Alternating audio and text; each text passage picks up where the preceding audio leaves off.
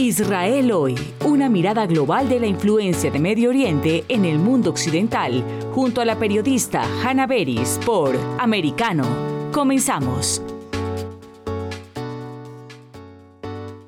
Es un gran gusto tener en Israel hoy, en un nuevo programa de Americano, al director de Relaciones Internacionales de la Agencia Judía, Igal Palmor. Hola Igal, gracias por atendernos. Hola Hanna, con mucho gusto, siempre un placer. En estos días, como bien sabemos, están llegando a Israel refugiados de guerra ucranianos, a los que Israel da asilo temporario hasta que pase el peligro en su país. Y por otra parte, llegan también refugiados judíos o cuyos padres o abuelos eran judíos que ingresan a Israel como inmigrantes, se convierten automáticamente, prácticamente en ciudadanos. Esto lo hacen amparados en la así llamada ley del retorno. ¿Puedes explicarnos de qué se trata y por qué fue promulgada esa ley? Sí, mira, eh, la ley del retorno ha sido promulgada eh, en los primeros años, eh, nada más establecerse el Estado de Israel, para permitir a cualquier judío en el mundo encontrar cobijo en el Estado de Israel si fuera perseguido o oprimido o eh, o en cualquier peligro en cualquier lugar del mundo. Estos fueron los años después del holocausto y una de las lecciones del holocausto, una, una conclusión práctica era que eh, el Estado de Israel debería siempre, siempre tener sus puertas abiertas a cualquier, cualquier judío que se encuentre en peligro eh, por ser perseguido en, cualquier país del mundo. Luego, esta ley tiene también otra lógica y es eh, una eh, filosofía de reunir la, la, dispersión a la diáspora judía. Este tipo de ley que, que da preferencia a la inmigración de eh, un grupo nacional, por ejemplo, existe en muchos países, en muchos países que tienen una diáspora nacional, ya sea muy antigua o relativamente nueva. Por ejemplo, eh, países como Grecia o Armenia, que tienen una tradición milenaria de dispersión y de diáspora y de comunidades en el exterior, fuera de las fronteras de, lo que era su, reino o su país, eh, estos países tienen el mismo tipo de ley. Otros países como Italia o Irlanda, por ejemplo, eh, Hungría o hasta España, tienen leyes de inmigración que dan preferencia a quienes son oriundos de, este país y cuyos abuelos o antepasados hayan emigrado, eh, en este caso al Nuevo Mundo, pero que hayan emigrado, emigrado a cualquier, cualquier lugar, ¿no? Y eh, y en, nuestro caso, por supuesto, la, diáspora judía es también una diáspora milenaria, así que eh, igual que en aquellos países, nosotros tenemos una ley que eh, anima, que da preferencia a la inmigración de miembros de, nuestro pueblo, de, nuestra nación. Con la ley del retorno pueden migrar, por supuesto, judíos, pueden inmigrar no judíos, gente de ascendencia judía, pero también amparados por la misma ley del retorno, pueden eh, inmigrar los cónyuges no judíos de una persona que puede, eh, que puede ser elegible, ¿no? que, es, que se queda amparada por la ley. Así que es una ley eh, que, da una definición muy amplia de las personas que pueden beneficiar de ella. Además de esta ley aplicada hoy en día eh, para la inmigración ucraniana, el gobierno decide, y esto no depende de la agencia judía, esto ya no es nuestra misión, no es la de nuestra organización, pero el gobierno ha decidido abrir las puertas a una determinada cantidad de inmigrantes ucranianos no amparados por la ley del retorno eh, y que tengan, si, si tienen eh, algún, algún, no sé, algún pariente en Israel, eh, da igual de qué, de, de qué proximidad, podrán inmigrar sin ley del retorno y sin cuota. Y si no tienen pariente, pues habrá cuotas. Pero en general, tener algún, alguna relación familiar en Israel, hoy en día para los ucranianos permite inmigrar sin ningún obstáculo. Ahora, ya antes de la creación de Israel como Estado en la era moderna, en 1948, han arribado a Israel distintas olas inmigratorias de orígenes muy diversos. ¿Cómo resumir lo que te parece que distintas olas inmigratorias han aportado a, Israel? Bueno, yo creo que cada una ha aportado su propia cultura, su propia tradición y bueno, todo esto enriquece la cultura, la cultura del país y a todos los niveles, a todos los niveles. Y así es que somos un país abierto hacia Oriente y hacia Occidente. Y somos un país en el que se puede encontrar eh, de todo, cocina, eh, cocina casera de Persia y de Marruecos, de Polonia y de Yemen. Eh, también eh, música de todas partes del mundo. Yo creo que es oportuno recordar algunos de los operativos históricos más osados, al menos a muy grandes rasgos.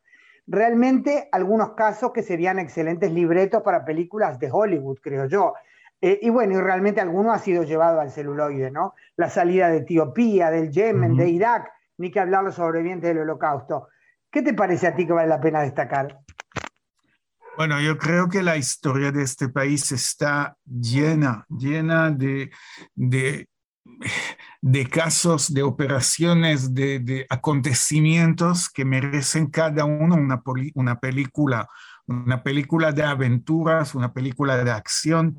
Eh, la verdad es que es una historia con la que nadie se aburre eh, bueno, también se puede decir que no es tan, que, que, no es una bendición, ¿no? Que, que, que deberíamos eh, quedarnos aburridos de vez en cuando, eh, pero aquí no, no, no nos aburrimos. Siempre ocurre algo interesantísimo, excepcional y, fuera del común, como estas operaciones que, que tú acabas de mencionar y, y, muchísima más. Desde la agencia judía yo te puedo citar la última vez que hemos eh, ayudado a judíos en Yemen eh, salir salir eh, discretamente de su país, vamos a decirlo así, pasando por un, un tercer país y llegando a Israel en el secreto más absoluto hasta que se termine la operación. Eso,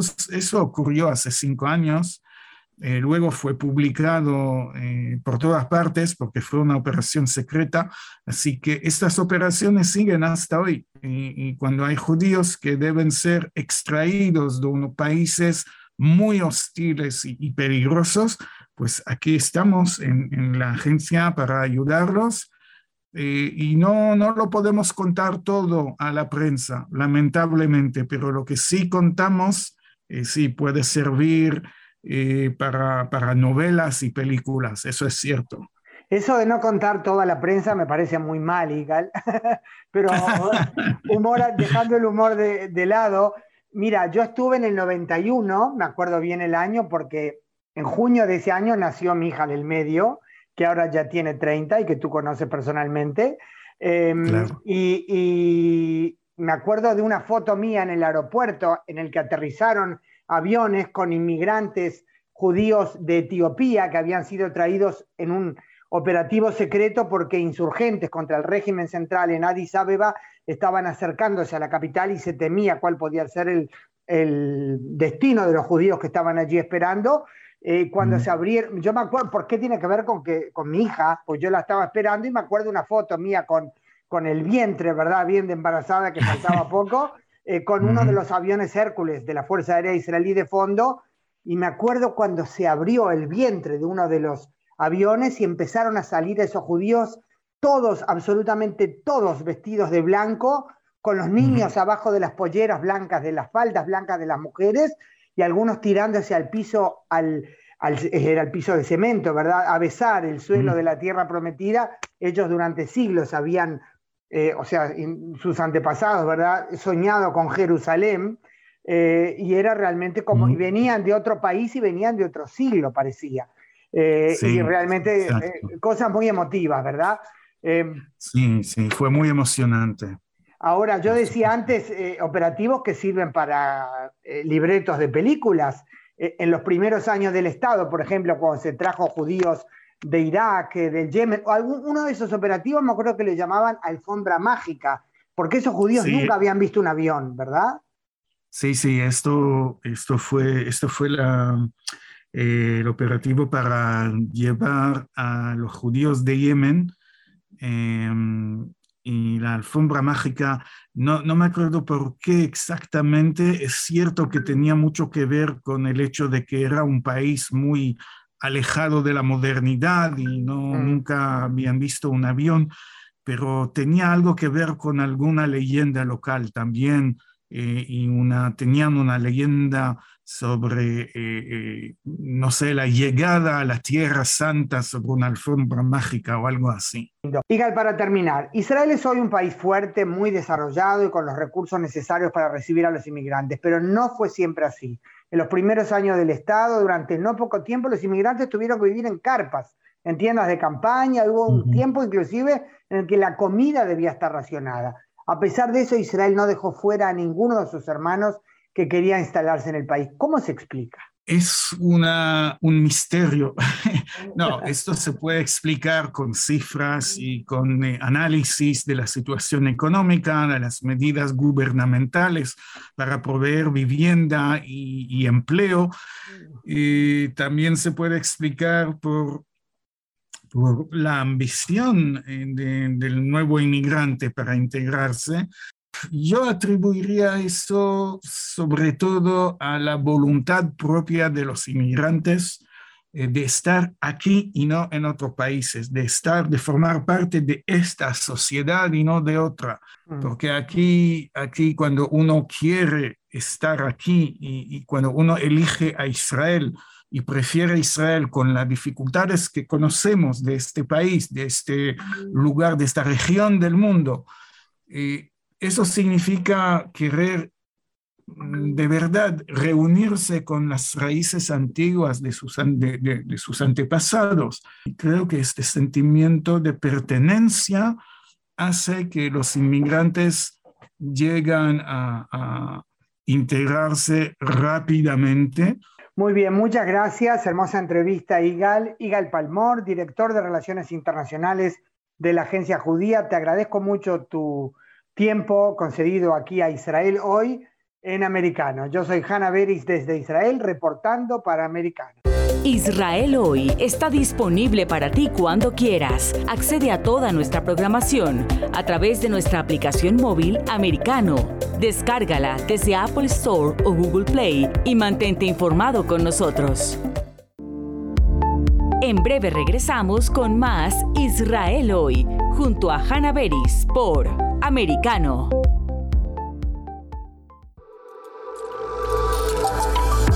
Vive en la verdad. Somos americano. La economía es el eje central de la vida diaria. Infórmate de los temas importantes del acontecer económico y empresarial en Ahora con Alberto Padilla de lunes a viernes a las 5 pm este, 4 centro, 2 pacífico, en vivo por Americano.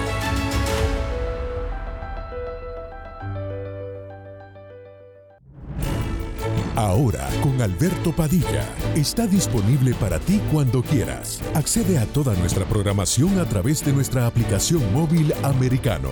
Descárgala desde Apple Store o Google Play y mantente informado con nosotros. En la verdad. Somos americano. Los hechos relevantes que ocurren en Estados Unidos, Europa, Asia y Medio Oriente, vistos con la mirada experta de la internacionalista Lourdes Subieta en Así está el mundo.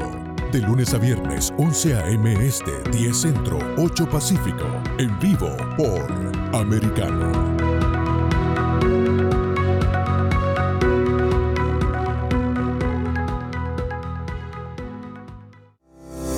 Así está el mundo. Está disponible para ti cuando quieras. Accede a toda nuestra programación a través de nuestra aplicación móvil americano. Descárgala desde Apple Store o Google Play y mantente informado con nosotros.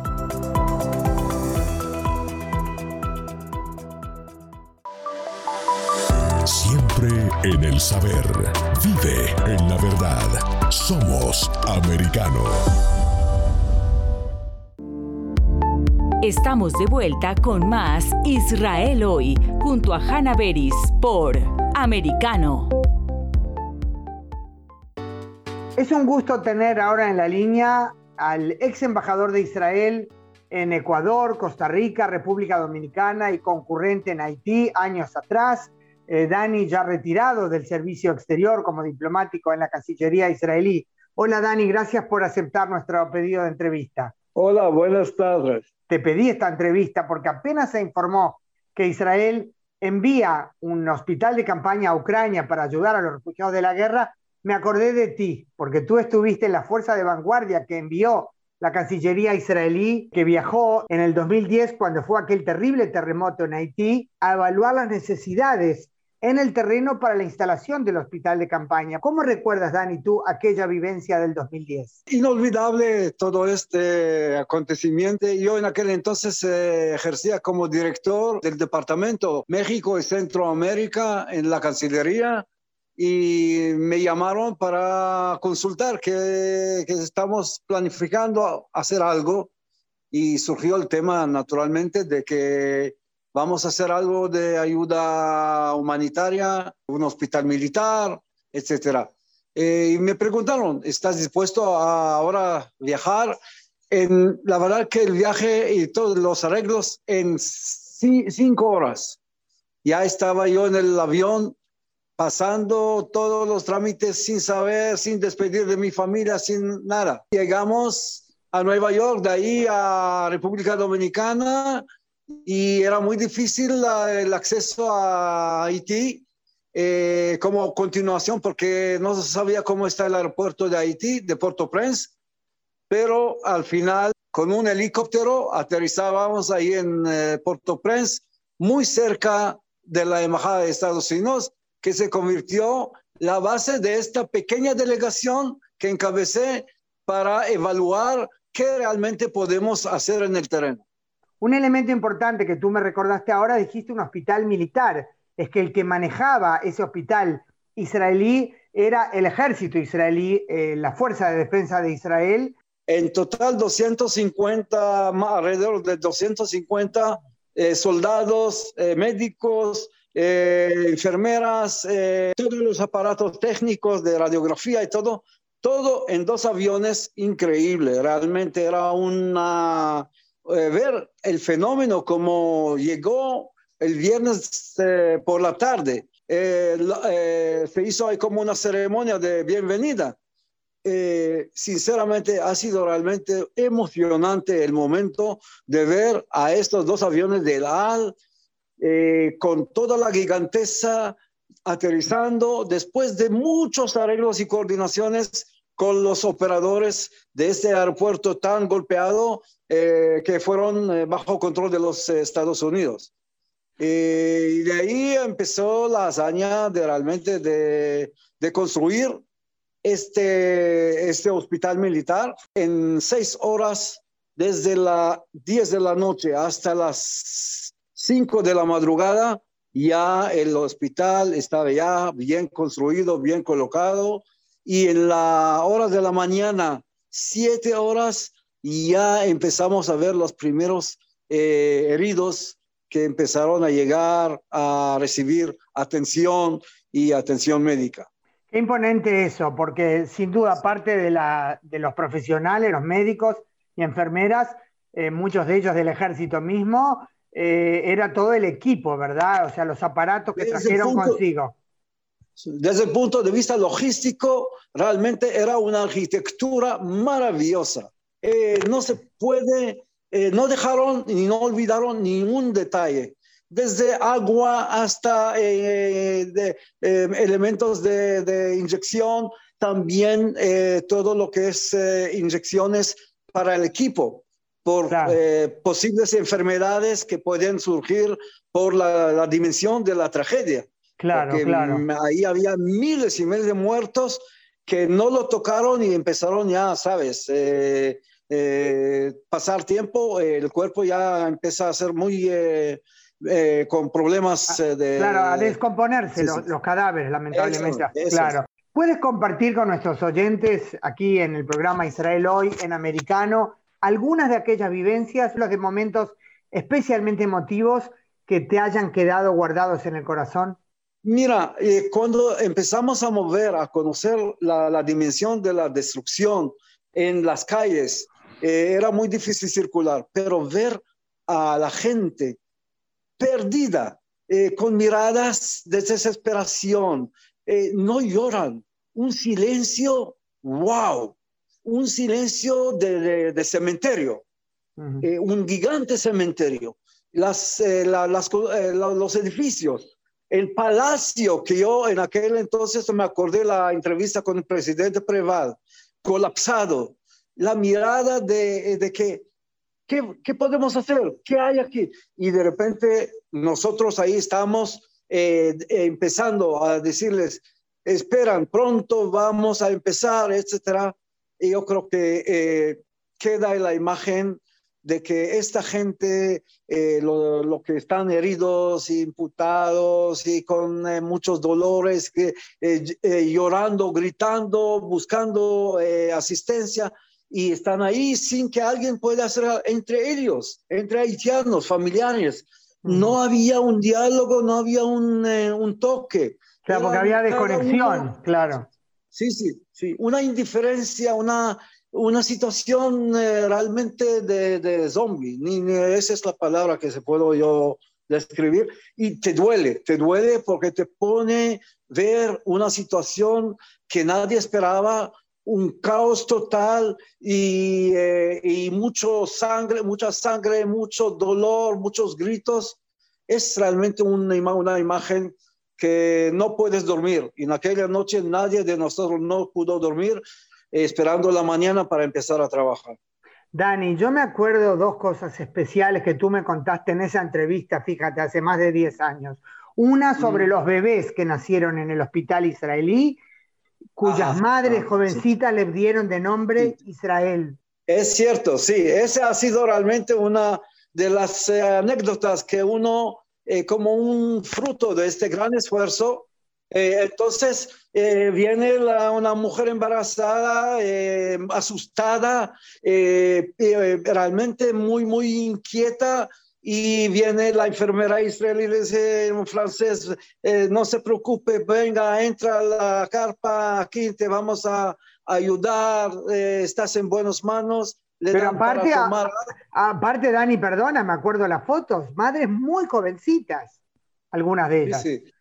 No, la verdad que ese ha sido un, eh, digamos, un momento tan especial que todos los 250 eh, y todos los haitianos que estaban alrededor, con cantidades, ¿no?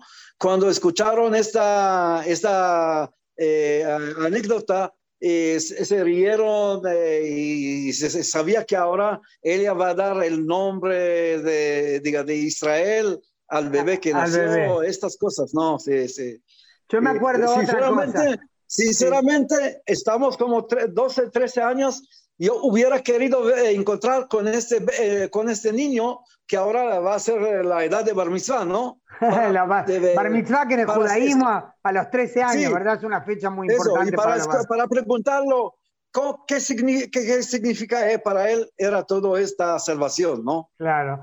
Yo me acuerdo otra cosa, otra situación que me parecía verlo con tu descripción de aquel entonces, Dani, cuando tú una vez, así me contaste, estabas en uno de esos días dentro de las carpas, ¿verdad? De las tiendas de campaña del hospital, y temprano en la mañana, y, me emociona cuando lo recuerdo, este, y empezaste a oír, no solo tú, los que estaban ahí oían como un murmullo eh, fuerte desde afuera, y salieron y vieron que todo el hospital estaba, ay, perdona, pero me emociona recordarlo, que estaba rodeado de una multitud de civiles haitianos con banderas de Israel y todos gritando Israel, Israel, como agradecimiento, ¿verdad?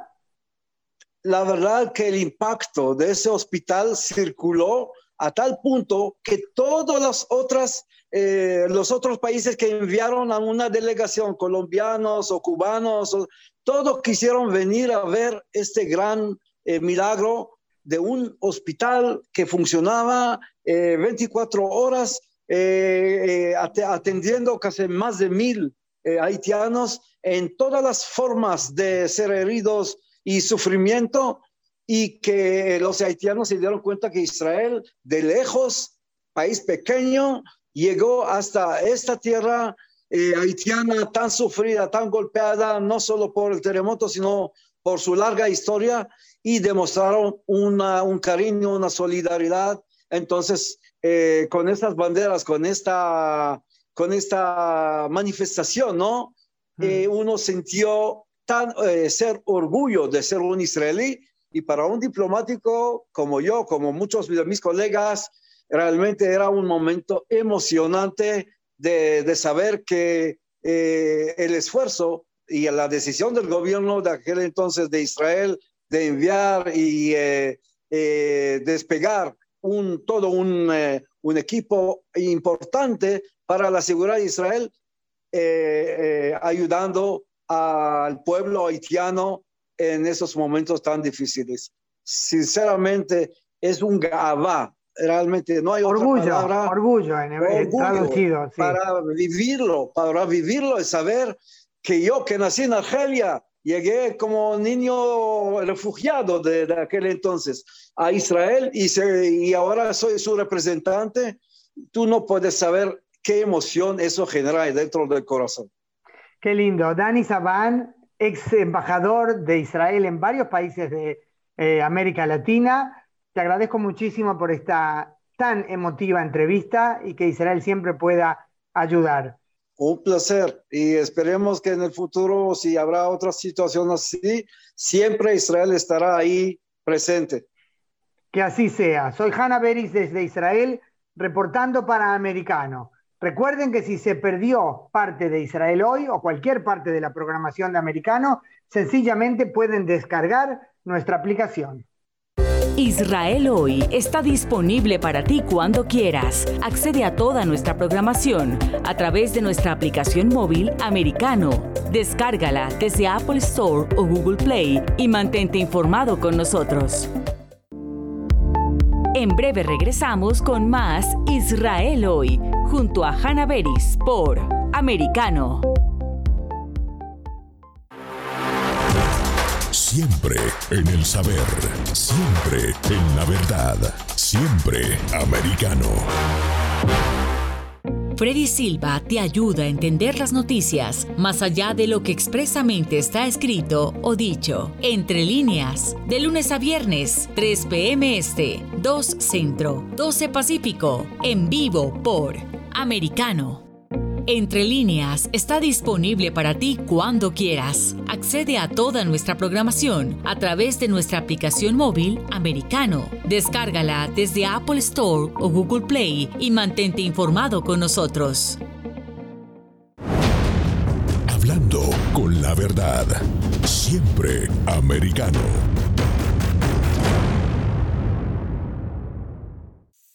Comienza tu día bien informado. De mañana con Americano. Junto a Gaby Peroso y Jolly Cuello, quienes te presentan la revista informativa de las mañanas. Conéctate con nosotros en vivo de lunes a viernes de 7 a.m. Este, 6 Centro, 4 Pacífico por Americano.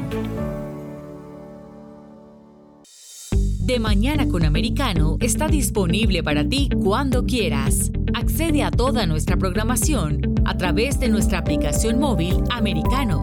Descárgala desde Apple Store o Google Play y mantente informado con nosotros.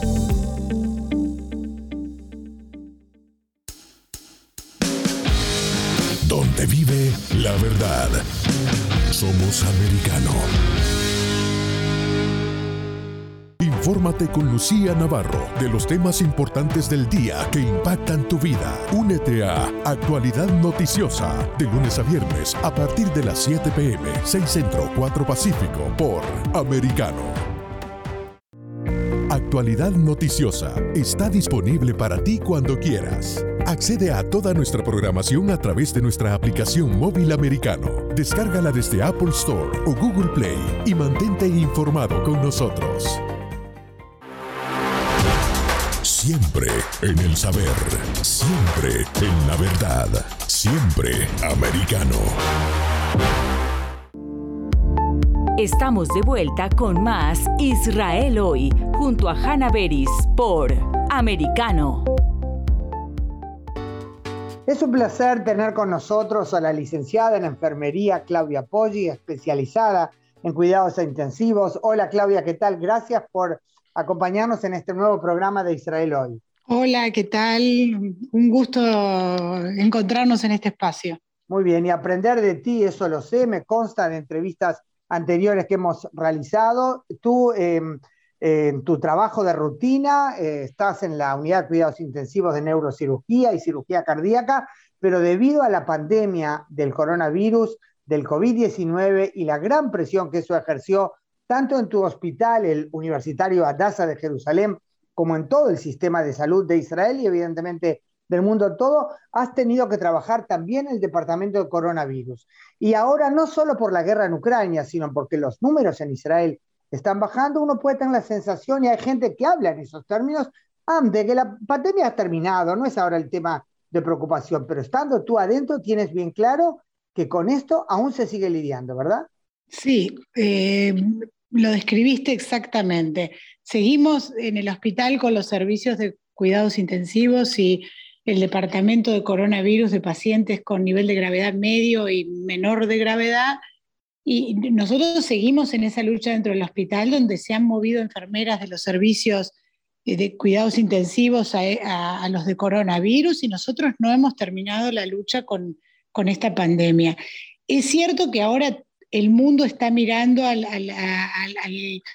la guerra y al conflicto que hay este, en este momento en Ucrania y eso hace que esto no sea la apertura de, eh, de las noticias en el mundo entero, pero nos hemos estado acostumbrando a, vivir, a convivir con esto. O sea, esto sigue, los números acá están bajando, hay países donde están subiendo, en Berlín están subiendo, en China están subiendo, en Hong Kong están subiendo. O sea, esto es algo con lo que nosotros vamos a tener que seguir luchando, los sistemas de salud, vamos a tener que seguir en esta lucha. Y el, la gran, el gran hecho que nos podría sacar de esta lucha sería que aumenten los números de la vacunación en el mundo. O sea, sin duda un tema clave que yo sé es un punto en el cual tú sientes una sensibilidad especial porque has lidiado con numerosos casos de pacientes que llegan, que precisan conectarse al respirador, ¿verdad? O a ECMO, en fin, que llegan en situación seria y que te dicen, sin problemas, yo no me vacuné. Algunos le explicarán por ideología, otros por dejadez, pero yo sé que ese tema te ha exasperado a lo largo de, la pandemia, porque sin duda eso es lo que eh, hace que esto prosiga, ¿verdad? No tengo ninguna duda de eso porque vi todo el proceso. Dos años enteros trabajando cerca de estos pacientes me hizo ver en los momentos que la vacuna no existía y estaban los momentos de prueba y nosotros estábamos desesperados luchando contra esta enfermedad, que yo en algún momento decía como enfermera de cuidados intensivos, nunca vi pacientes tan graves en mi vida. Y vino la vacuna y nosotros logramos no solo bajar los números, sino salir prácticamente acá de la pandemia al punto que, una delegación que, integré de mi hospital, del hospital Adasa en Karen, fuimos a, a, dar ayuda humanitaria a Argentina en el momento que Argentina tenía unos números terribles en la pandemia y creímos que íbamos a salir. O sea que tuve el proceso de no existía la vacuna, llegó la vacuna, nos hizo salir de esto. Y después tuve el proceso de la cuarta y la, quinta ola de Omicron en la que llegaron a los servicios nuestros los pacientes no vacunados. O sea, los que llegaron al hospital en un alto porcentaje, sobre todo en el CTI, en un 85-90% de los pacientes, eran pacientes no vacunados, que antes de ventilarlos por curiosidad yo les preguntaba por qué no se vacunaron. Y creo que no era porque se olvidaron de ir a darse la vacuna, era por un concepto de que como era algo que no conocían, o sea, era toda una teoría este, que, te explicaban que no se vacunaron porque no, este, porque no consideraban que era lo que había que hacer. Y yo pensaba para dentro mío, qué suerte que hay enfermeras vacunadas hasta la cuarta dosis, que podemos atender y enfrentar esta pandemia y seguir atendiendo a los pacientes. Los hospitales no van a prohibirle a estos pacientes llegar a atenderse, pero claro que en el equipo de salud, cansado, agotado, después de todo este proceso de dos años, pensar que seguimos manteniendo servicios de cuidado intensivo porque hay pacientes no vacunados, porque muchos dicen, no, pero hay pacientes vacunados que llegaron al hospital, pero hay que analizar el caso. Los pacientes vacunados que llegaron al hospital son pacientes que tienen algún otro tipo de enfermedad que puede estar influyendo en su sistema inmune y eso hace que no pudieron desarrollar anticuerpos. entonces no se puede analizar... Eh, la vacuna es menos efectiva por otro problema anterior, por supuesto. Claro, pero entonces no podemos analizar eso así. Muchas personas con vacunación han pasado esta, esta enfermedad como una gripe en su casa y no llegaron al hospital. Lo que yo pienso como enfermera de cuidados intensivos es que podríamos cerrar los servicios del hospital si estuviéramos todos vacunados, porque la gente podría pasar esta enfermedad como una gripe en su casa, tener el aislamiento de siete días y volver a su actividad normal. Lo que nos está haciendo mantener este caos dentro del sistema de salud, con servicios que se tuvieron que ir abriendo, enfermeras que se fueron moviendo de sus servicios, el servicio en el que yo trabajo de cuidados intensivos de neurocirugía y cirugía cardíaca bajó su número de camas para poder mandar enfermeras. O sea, eso que la población a veces no lo ve, que parece que todo está funcionando, se podría evitar porque estas personas vacunadas no llegarían al hospital.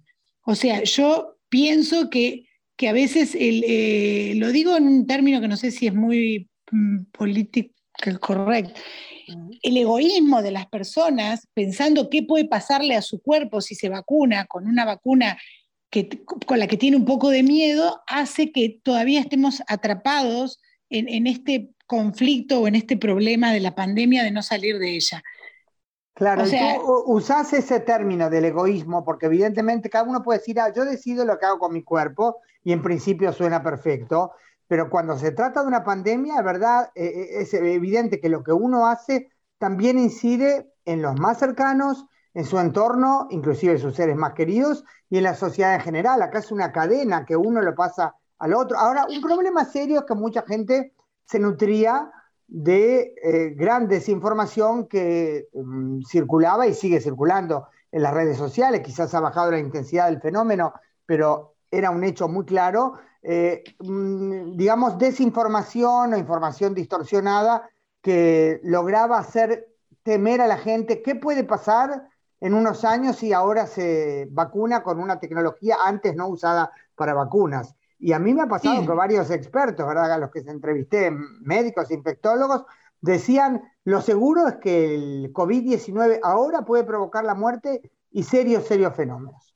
Claro, es lo que vimos. O sea, y lo que vimos en las personas también que tuvieron esta enfermedad en forma grave, las secuelas graves que quedaron en su sistema general, respiratorio, capacidad pulmonar, sistema neurológico.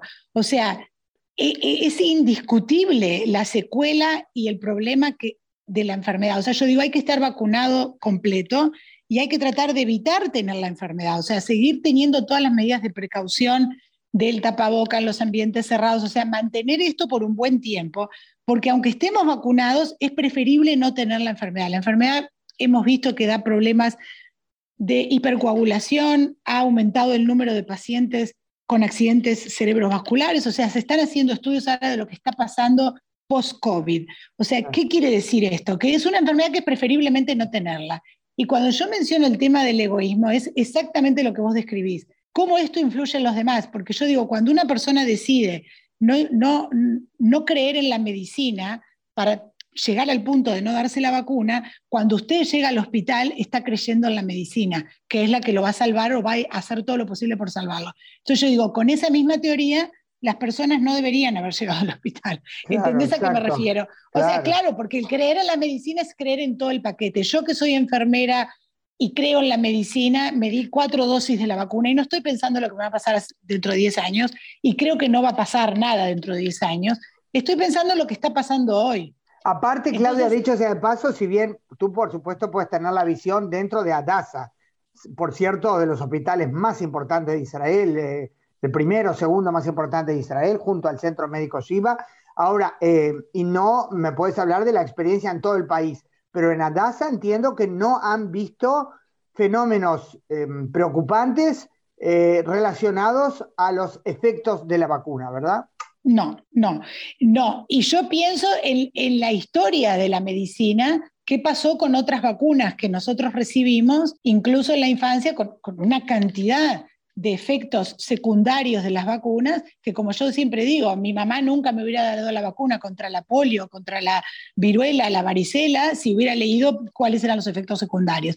Ah. ¿Qué quiere decir esto? Que cuando hay una pandemia hay que pensar en forma global, social, en forma de cómo la sociedad sale de esto, no cómo yo voy a salir de esto, cómo cuido yo mi cuerpo para salir de esto. Cómo... Estamos en un problema muy global. Y junto con esto que vos me hablabas del hospital y lo que estamos viviendo en el hospital, ahora también estamos con compañeros del hospital, que, mi hospital mandó una ayuda humanitaria a la frontera entre Polonia y Ucrania. Y justamente quería mencionar este último punto, que a pesar de todo lo que se hace en el diario vivir del hospital, eh, tanto a NASA como a otros hospitales han enviado ayuda humanitaria ahora a los refugiados de la guerra en Ucrania. ¿Qué me puedes contar de eso? Sin duda, sin duda. O sea, ahora estamos con esta realidad en que cirujanos y enfermeros y médicos del área de emergencia, que está Israel muy preparado para recibir en forma numerosa pacientes por la historia que tenemos en nuestro país de, de recibir número de pacientes después de atentados,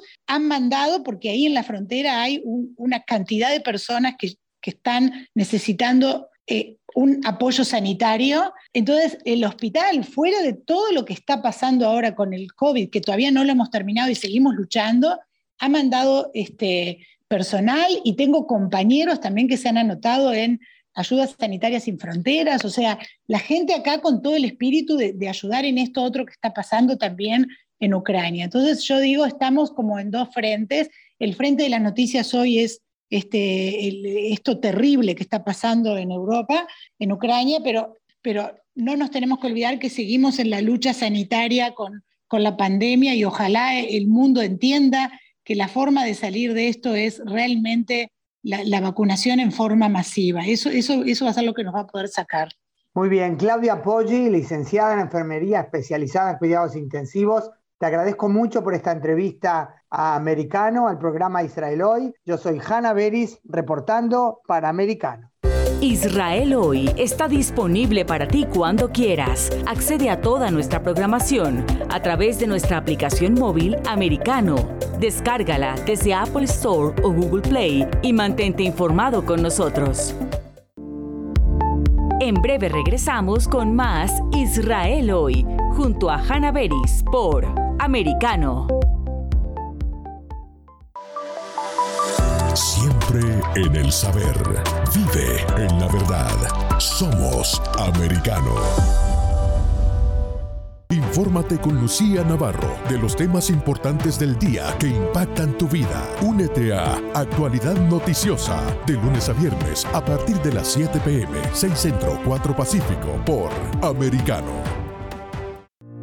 Actualidad Noticiosa está disponible para ti cuando quieras. Accede a toda nuestra programación a través de nuestra aplicación móvil americano. Descárgala desde Apple Store o Google Play y mantente informado con nosotros. En la verdad. Somos americano. Freddy Silva te ayuda a entender las noticias más allá de lo que expresamente está escrito o dicho. Entre líneas, de lunes a viernes, 3 p.m. Este, 2 Centro, 12 Pacífico, en vivo por Americano. Entre líneas está disponible para ti cuando quieras. Accede a toda nuestra programación a través de nuestra aplicación móvil americano. Descárgala desde Apple Store o Google Play y mantente informado con nosotros. Hablando con la verdad. Siempre americano. Análisis de la actualidad política de los países del sur de Latinoamérica y sus consecuencias en el continente, junto a Eduardo Feynman. De lunes a viernes, 10 a.m. Este, 9 Centro, 7 Pacífico, por Americano. Cono Sur está disponible para ti cuando quieras. Accede a toda nuestra programación a través de nuestra aplicación móvil, Americano. Descárgala desde Apple Store o Google Play y mantente informado con nosotros. En la verdad. Somos Americano. Iberoamérica hoy. Un análisis de los acontecimientos políticos y sociales y su impacto en nuestra región. Junto a Mario Pacheco y Eugenio de Medina. De lunes a viernes, 12 p.m. Este, 11 Centro, 9 Pacífico. En vivo por Americano.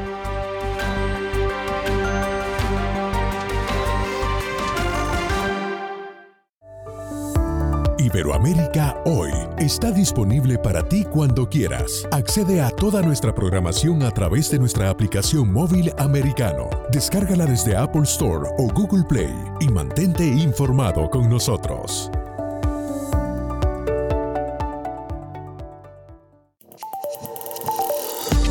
Acercándote a la verdad. Somos americano. Estamos de vuelta con más Israel hoy, junto a Hanna Beris por Americano. Para la última entrevista del programa Israel hoy, en esta edición en Americano, tenemos el gusto de conversar con el doctor Eli Carmón, eh, analista estratégico, experto principal en eh, el estudio de la lucha contra el terrorismo en la Universidad Reichman. Yo quisiera concentrarme esta entrevista, aunque habría muchos más puntos sobre los que hablar, en el tema del terrorismo y la República Islámica de Irán. Solemos eh, últimamente, hace mucho en realidad, hablar de la amenaza que supondría un Irán con poderío nuclear.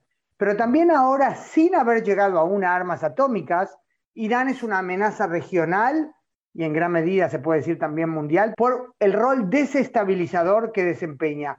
¿Cómo resumir de qué se trata? Sí, uh, Irán tiene una estrategia para uh, controlar una gran parte del uh, Oriente Medio árabe. Dos, tres años hablan de controlar Beirut, el Líbano, Damasco, la Siria, Bagdad, el Irak y últimamente Sana y Yemen.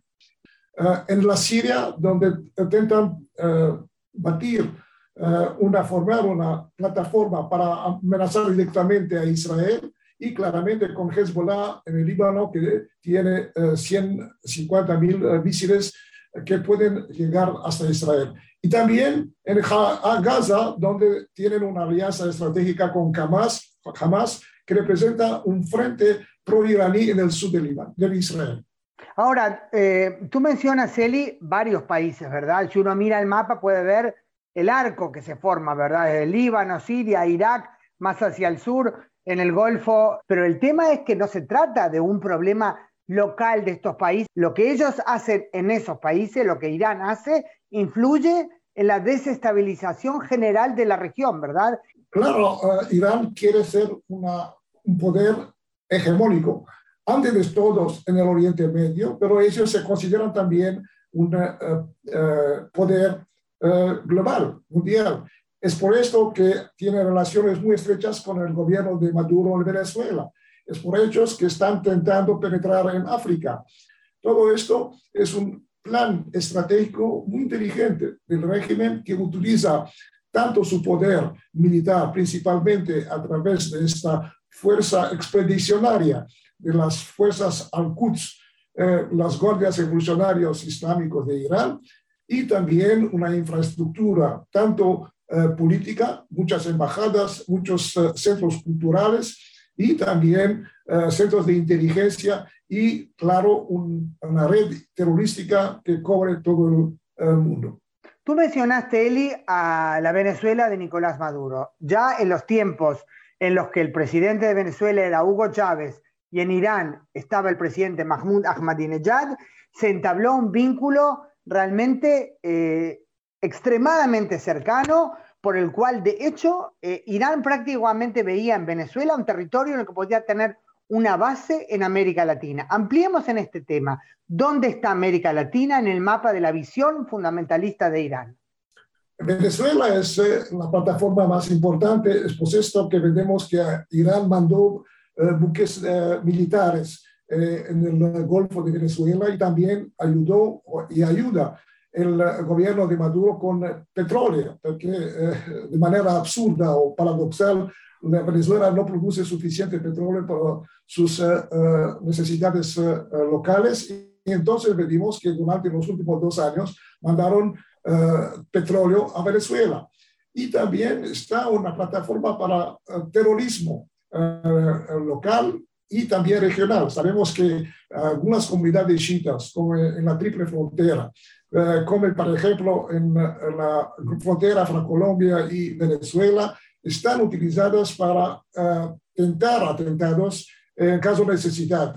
Uh, tenemos los ejemplos que hubo en Argentina en la embajada, la uh, bomba en la embajada de Israel en 92, después uh, AMIA en 94, y justamente en 2017 se descubrió en Bolivia, en Bolivia de uh, Evo Morales, aliado de Irán, donde se preparaba un atentado con coche bomba en Perú y en Chile. Y eh, encontraron un arsenal de 2.700 kilos de eh, amonio nitrat, que es la base de explosivos que ellos utilizan en acciones terroristas, los mismos arsenales que se trovaron en Gran Bretaña, Alemania, en uh, Chipre, uh, y que se consideran una preparación para atacar a objetivos tanto israelíes, pero también americanos y occidentales en caso de necesidad.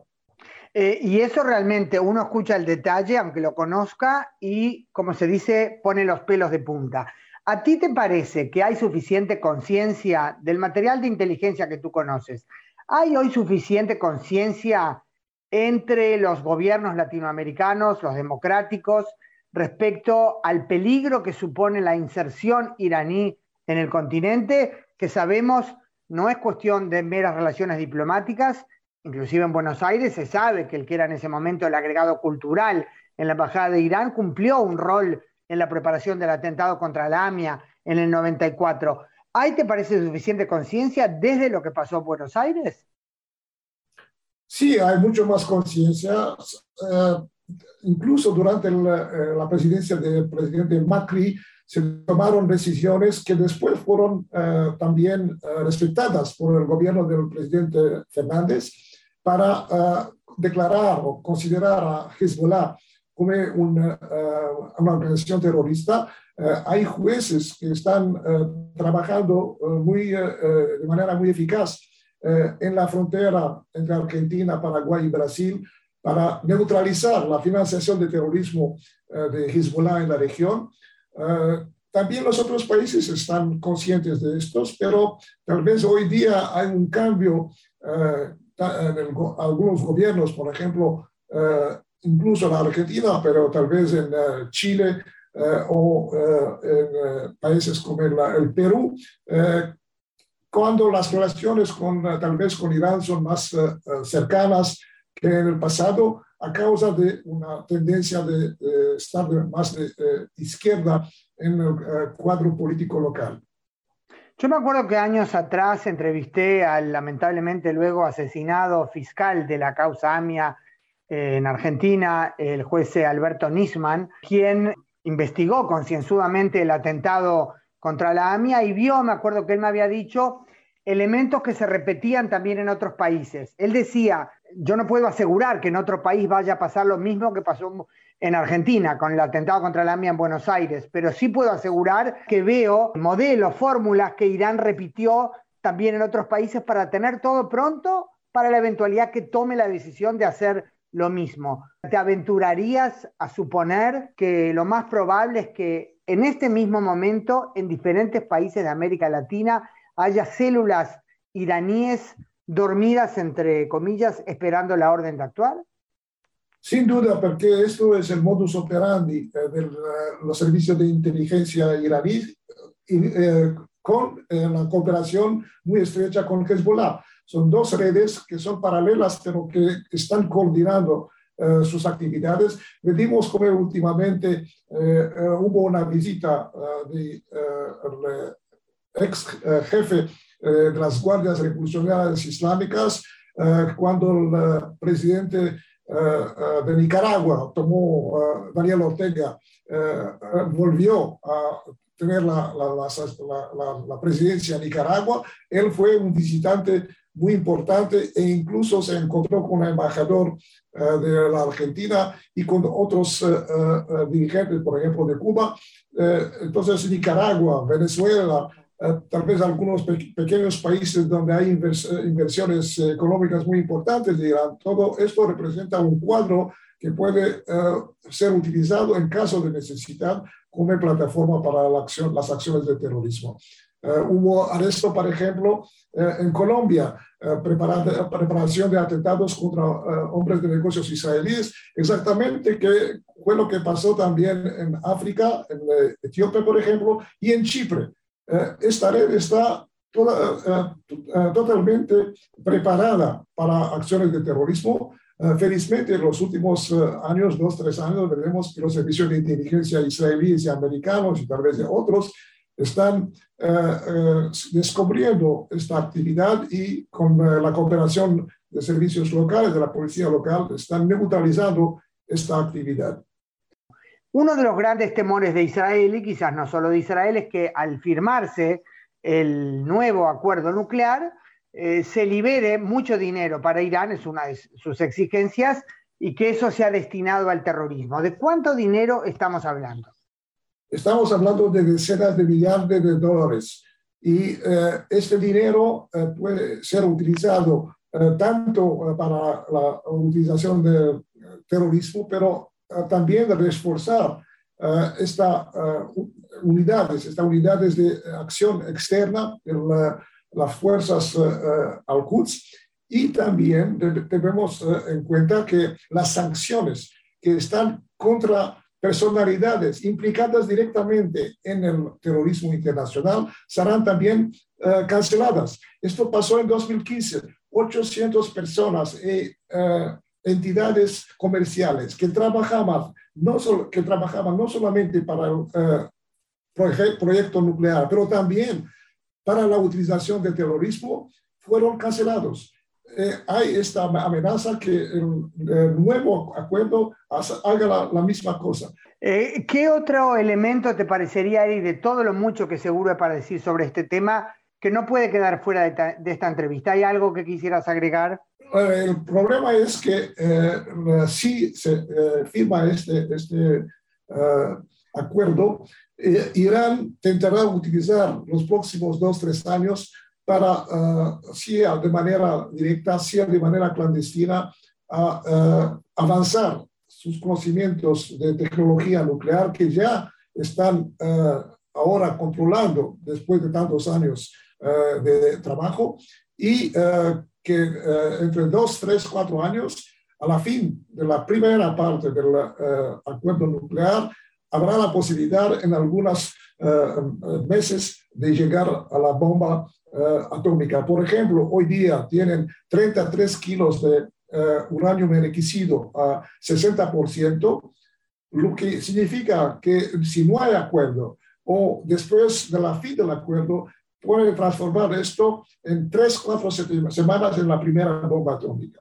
Es un problema muy difícil tanto desde el punto de vista uh, de la amenaza nuclear, pero también como, vemos que la el paraguas estratégico que la bomba nuclear puede dar a, Irán, significa que todo lo que veremos en los últimos años será mucho peor cuando tienen esta eh, defensa de una uh, ordiño de una bomba nuclear. Doctor Eli Carmón, analista de estrategia, experto en la lucha contra el terrorismo de la Universidad Reichman, muchas gracias por esta entrevista para Israel Hoy en Americano. Yo soy Hanna Beris en Radio Americano y pueden encontrarnos en las redes sociales de nuestra radio, en Twitter, en Instagram, en Facebook y nuevamente nos volvemos a encontrar en el próximo programa. Israel hoy está disponible para ti cuando quieras. Accede a toda nuestra programación a través de nuestra aplicación móvil americano. Descárgala desde Apple Store o Google Play y mantente informado con nosotros. Israel hoy, una mirada global de la influencia de Medio Oriente en el mundo occidental, junto a la periodista Hannah Beris, cada sábado, 2 p.m. Este, 1 Centro, 12 Pacífico, por Americano.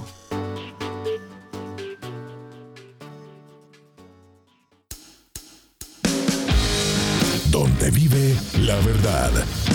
Somos americano. This podcast is a part of the C Suite Radio Network. For more top business podcasts, visit c-suiteradio.com.